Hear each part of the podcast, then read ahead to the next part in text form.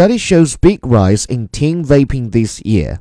Use of other drugs, including opioids, alcohol, and tobacco cigarettes, was down, and marijuana use was steady, the annual survey of American teenagers found.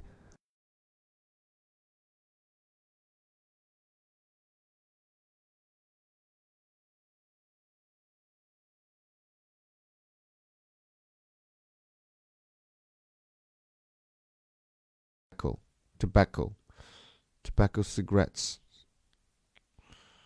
cigarette.